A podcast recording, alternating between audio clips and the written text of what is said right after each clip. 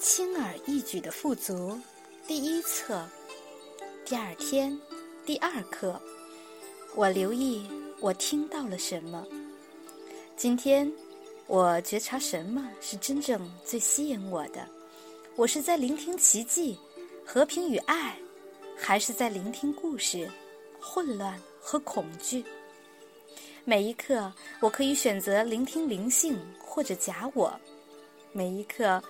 我觉察我在聆听哪一方，并且拒绝聆听假我。今天我留意我听到了什么。导读文章，我只是一位信差，来自朋友的讯息。今日功课：觉察你在聆听什么？觉察你喜欢聆听灵性还是假我？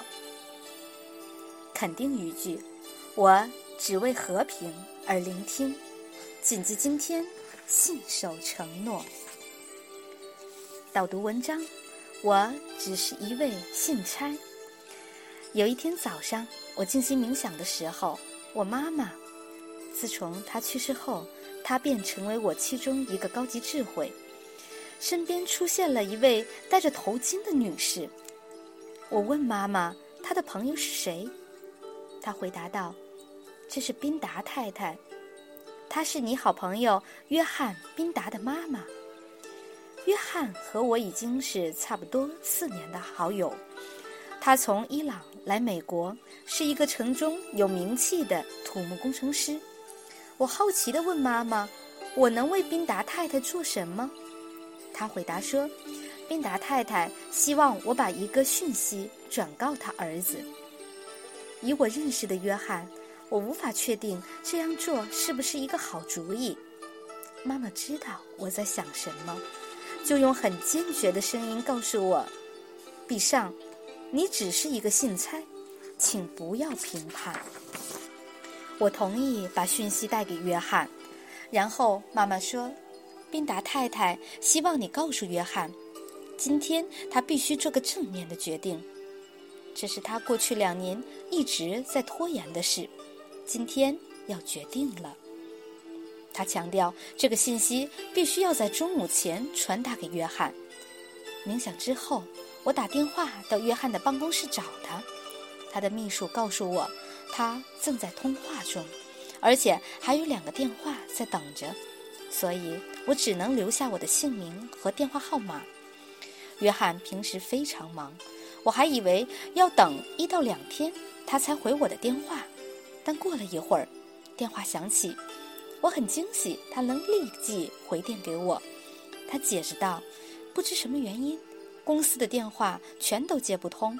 在秘书给他我的留言前几秒钟，找他的其他电话都已断线。”带着不自在的感觉，我完完整整的将他妈妈传给我妈妈的讯息转告他。他大笑。并且承诺不再拖延，在中午前会到健身房报名，跟我一起健身。我告诉他这件事儿并不是关于健身。他静默了两分钟，然后要我原原本本的重复我妈妈所说的。我尽量回忆起妈妈的话，重复的告诉他。他的声音突然改变了，然后问：“你能否用你儿子的性命发誓？”这是他说的。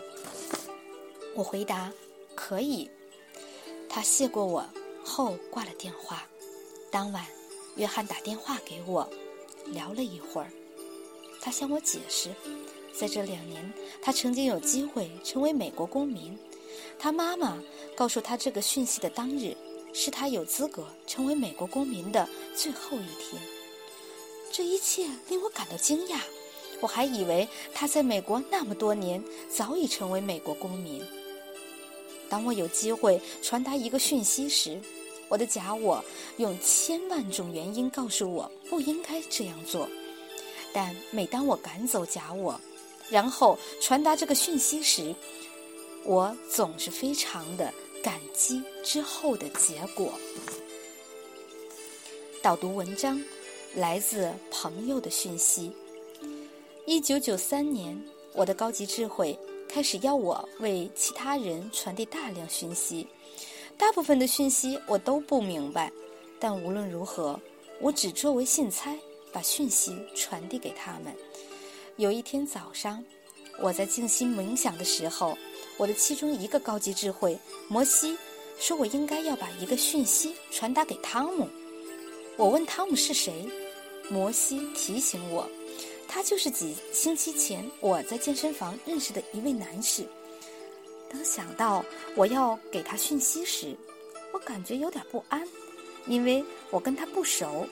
但是摩西向我保证这不是问题。